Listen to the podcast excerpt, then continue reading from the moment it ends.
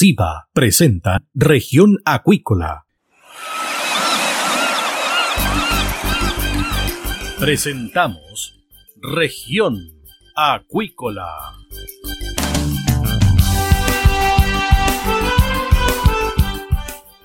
Escuche desde ahora todas las novedades de las principales actividades económicas de la región de los lagos y con las voces de sus protagonistas.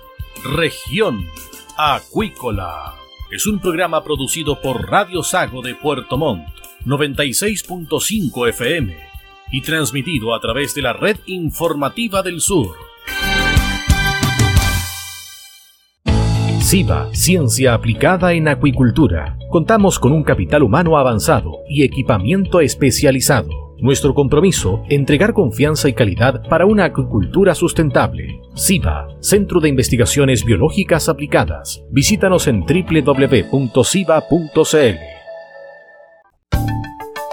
Escuche todos los domingos desde las 12 horas Recuperemos Chile. Recuperemos Chile. Un espacio de ciudadanos que busca retomar el país de todos. Recuperemos Chile, el valor de las ideas.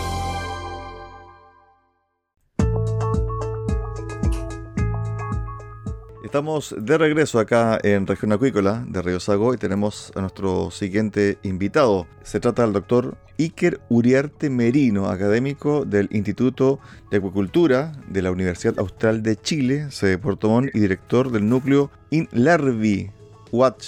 Él participó hace un par de días atrás en una charla muy interesante sobre pulpo rojo. Profesor, ¿qué tal? Buenas tardes. Hola, ¿qué tal? Buenas tardes. Profesor, ¿por qué el pulpo rojo? ¿Cuál es el interés que hay por esta especie? Bueno, primero quiero aclarar el respecto del núcleo. Eh, estoy a cargo de un núcleo de, de la Universidad Austral. Es una red nacional e internacional, ¿no es cierto?, para abordar eh, especies con ciclos de vida complejos. Ok. El, nombre de la, de es Red Multidisciplinaria de Investigación Avanzada para la Agricultura de Especies Marinas con Ciclos de Vida Complejos. Y dentro de, estos, de estas especies marinas tenemos al pulpo y tenemos al loco. Pero donde más hemos avanzado es en el pulpo, el pulpo rojo patagónico, porque es la especie que hay en el sur, desde la séptima región al sur, el Enterotopus megalociatus, esa es la especie. Elegimos esta especie porque, bueno, primero es una especie que se extrae, que se, que se eh, desembarca aquí en el sur de Chile, principalmente es una pesca artesanal, ¿no es cierto? Es un pulpo que tiene un buen crecimiento, y nosotros hemos trabajado ya más de 10 años con esta especie para reproducirlas en, en ambiente controlado. O sea, en, en el hatcher de investigaciones marinas que tenemos acá, hatcher de invertebrados marinos que tenemos acá en la Universidad Austral de la sede Puerto Montt. Juntamente con esto, eh, nosotros presentamos un proyecto al gobierno regional, el GORE, y bueno, nos lo adjudicamos. Es, es un FIC, FIC 075, que es el, el código 2019, y tiene como título eh, preservando la tradición pesquera artesanal de las comunidades costeras para el siglo XXI a través de la acuicultura de pequeña escala. Eh, este es, una, es un primer avance en el sentido de que tenemos que ver si logramos eh, interactuar con los pescadores artesanales para que, ellos hagan cargo de la engorda de pulpo. Ellos tienen áreas de manejo en pulpo, eso está en Huapilaco, se llama Hombres de Mar, eso está camino eh, al Faro Corona, y dentro de este proyecto tenemos también contemplado un tema turístico que va a significar que además de que las personas se puedan generar engordas de pulpo en, en ambientes controlados, en este caso estanques en tierra, ya estamos, se está construyendo el centro, el centro ya está terminado, y lo que estamos haciendo ahora es implementándolo, para que los pescadores artesanales, y principalmente las mujeres, se preocupen de, eh, alimentar estos animales en, estos estanques, ¿no es cierto? Y tienen que capturar ejemplares que estén dentro de la, obviamente, eh, por el kilo, y llevarlos a engorda en estos estanques y en tierra en ambiente controlado. Estos pulpos debieran crecer eh, aproximadamente medio kilo por mes, por tanto, en tres meses ellos podrían tener un pulpo eh, de un kilo, llevarlo a dos kilos y medio más o menos, por ahí. Profesor, dos cosas. Lo primero, ¿cuál es la realidad del pulpo rojo patagónico desde el punto de vista de su extracción de manera silvestre? Bueno, eh, es cosa de ver los análisis, la, la estadística de pesca, los anuarios estadísticos de pesca, que ahora la revisé hace poco, y ahí uno ve el, cómo van disminuyendo las, eh, los desembarques. Y esta, en esta ocasión, lo que sí es claramente lo que se ve claramente en estas gráficas es que hay una disminución, hay una tendencia a una, una, disminución en las capturas, en los desembarques de pulpo. ¿Por qué se produce eso? Obviamente, entre otras cosas, porque hay más demanda por este recurso. Este recurso ha llegado, digamos, a venderse a 10 mil pesos el kilo. Ahora ha bajado un poco, está como a 7 mil pesos el kilo, si uno lo ve en, la, en los malls, qué sé yo, en, la, en el jumbo. Y eso ha significado, como el precio está, es atractivo para los pescadores, digamos, naturalmente ha aumentado la extracción. Y este aumento de la extracción obviamente se está viendo en, las capturas. Y la propuesta nuestra es que la única forma de lograr mitigar el, esfuerzo de pesca es a través de generar eh, cultivos, cultivos en ambiente controlado. Eh, lo que estamos intentando hacer nosotros, ¿no es cierto?, generar eh, a partir del huevo, llegar a la fase juvenil y de ahí en adelante el, objetivo es una transferencia a los pescadores artesanales que ellos completen el, crecimiento total comercial, pero todavía falta para eso. Estamos en una, etapa, yo creo que todavía experimental, pero pronto en el futuro debiera, debiera ser así. De hecho, eh, actualmente Pescanova, o Nueva Pescanova, que es una gran empresa que hay allá en España y creo que también aquí, acaba de comprar una patente a la Universidad de, de Vigo, en España, para la producción masiva de paralarva. Ya encontraron una fórmula, ¿no es cierto? Eh, una sobrevivencia muy buena, de 50% prácticamente, y hay un compromiso para que el 2000, próximo año, 2023, se instalen con una industria, una industria que va a producir no sé cuántas toneladas de pulpo al año, y eso va a ser ahí en, en, en la Palma de Gran Canaria. Bueno, eso aparece ya en, en esta revista acuícola. Por tanto, es una realidad. Si nosotros no hacemos nosotros, lo van a hacer otras personas, que eso ya está ocurriendo en otros países, por lo menos en España. Y nosotros tenemos esa intención, por eso que nos, nos, comprometimos con esta, una especie bastante interesante desde el punto de vista de que se puede manejar en ambiente controlado. ¿Y a cuánto tiempo más vamos a lograr lo mismo que lograron los españoles, pero estamos en eso? Y eso gracias a los proyectos que nos hemos ido adjudicando, porque sin plata no, podemos realizar la investigación. Profesor, y esto también tiene que ver con la diversificación de la acuicultura. No solamente es salmón, como usted planteó, y tampoco es mitilicultura. Así es, o sea, eh, nosotros justamente estamos eh, en esa área, de hecho en particular nosotros damos el, el, doctorado en ciencias de la acuicultura y dentro de las unidades hay una que está asociada con el ambiente y otra que está asociada con la diversificación de la acuicultura. Entonces, para allá, para allá hay, que ir. O sea, no podemos depender solamente de uno o dos recursos cuando hay un problema de un recurso, sino que no va bajo la acuicultura. Es decir, un poco lo que pasó con la salmonicultura hace un tiempo atrás, con el ISA. Entonces, em, yo creo que debemos ir sumando eh, nuevas especies, así con que generen impacto. Por ejemplo, en el norte están trabajando con la, con la, con la corvina, con Silus gilberti. Yo creo que pronto van a, van a llegar a lo que ha llegado la salmonicultura.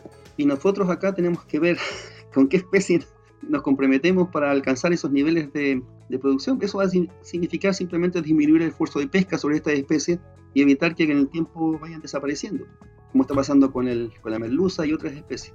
Profesor, sobre el cultivo de este pulpo rojo patagónico, su producción es 100% desde el punto de vista de la logística terrestre, es decir, se puede producir desde cero hasta su cosecha en terreno. Sí, o sea, bueno, nosotros tenemos algo de experiencia, hemos logrado llegar, por lo menos en una oportunidad, logramos ejemplares de más de un kilo, un kilo y medio, e hicimos incluso una, degustación para saber si realmente la calidad de la carne de un cultivo, de un pulpo de cultivo claro. era similar a la de un silvestre, porque un pulpo en el cultivo, no sé, me imagino que hace, poco, hace menos ejercicio que un pulpo silvestre. Y esa era nuestra duda, hasta que logramos eh, hacer un taller, invitamos a una empresa, tres peces que hay en Valparaíso, la persona trajo a, a, su, a su chef, ¿no es cierto?, para que hiciera una preparación acá en el taller, prepararon, qué sé yo, pulpo a la, a la, gallega, el escabeche asado, qué sé yo, en, pequeños pozos, pocillos,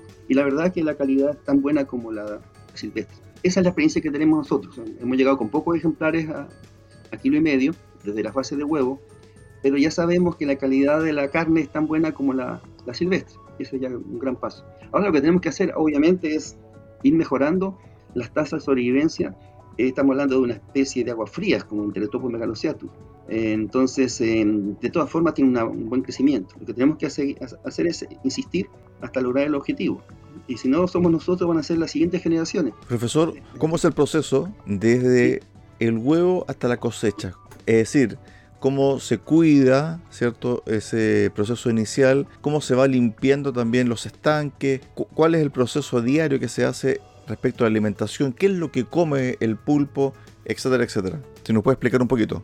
Hablando de esta especie, Interatopus megaloceatus tiene un, un, periodo de eh, desarrollo embrionario, es cuando la hembra incuba sus huevos, ¿no es cierto? Incuba los protege en, una grieta, digamos, donde se encuentra en el ambiente natural. En este caso nosotros le ofrecemos eh, guaridas en el laboratorio.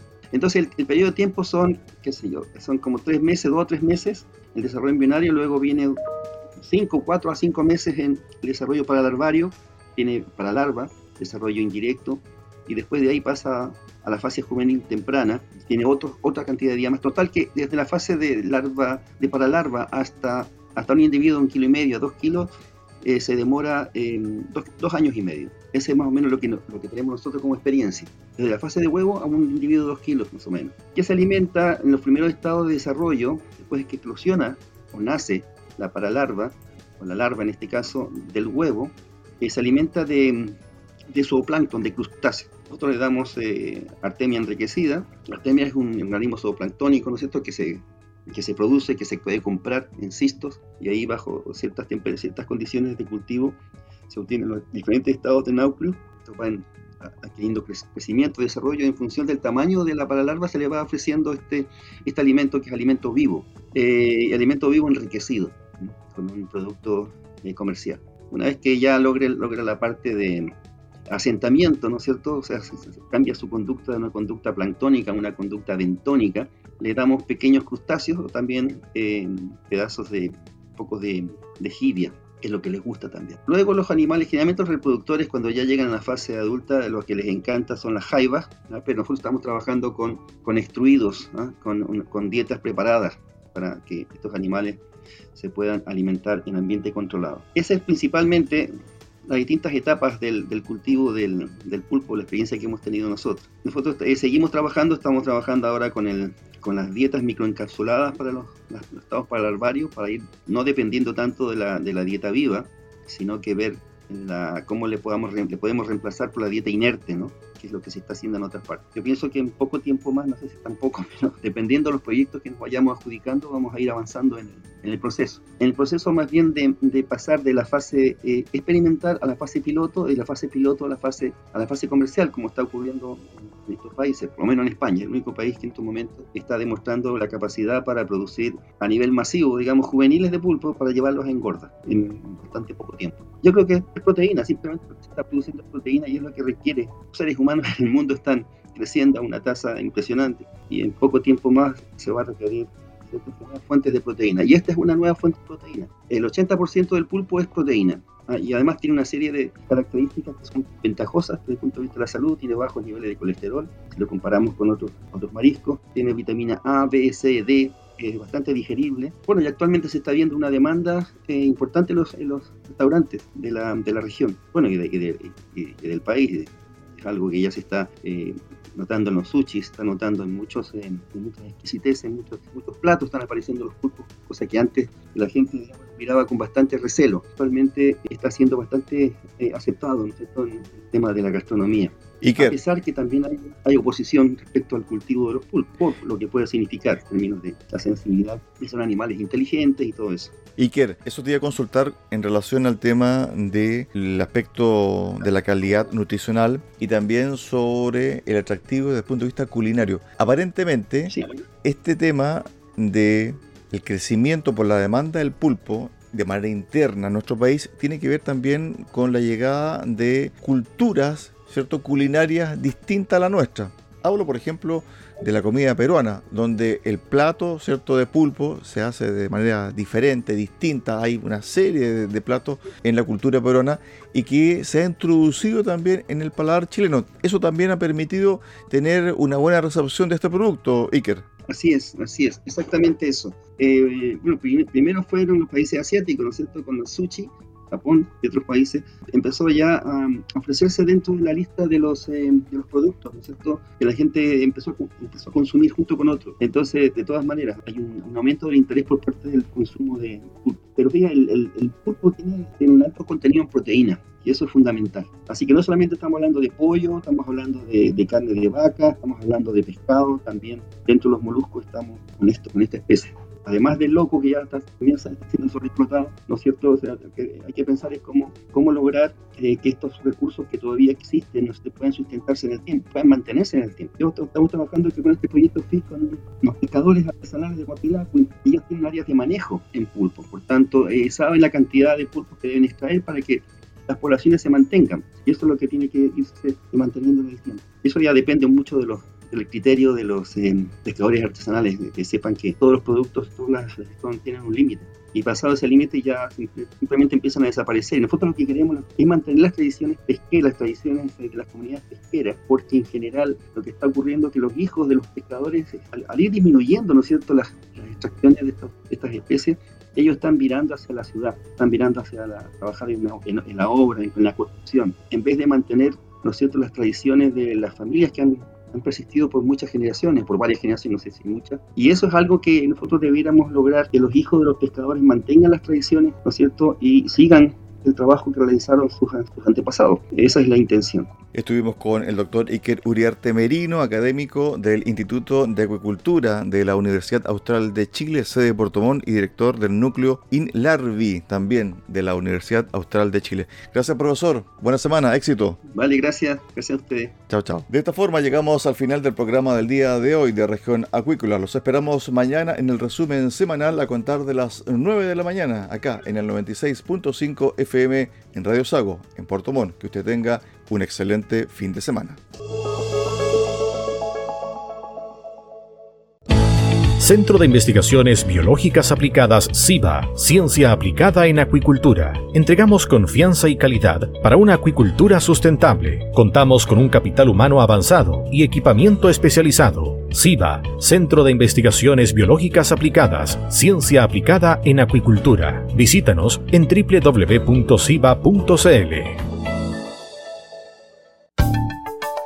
Escuche todos los domingos desde las 12 horas Recuperemos Chile. Recuperemos Chile. Un espacio de ciudadanos que busca retomar el país de todos. Recuperemos Chile, el valor de las ideas.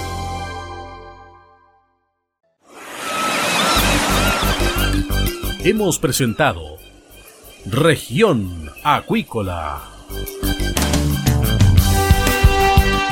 el acontecer de las actividades económicas que dan vida a la región de los lagos y las voces de sus protagonistas en el más completo resumen noticioso.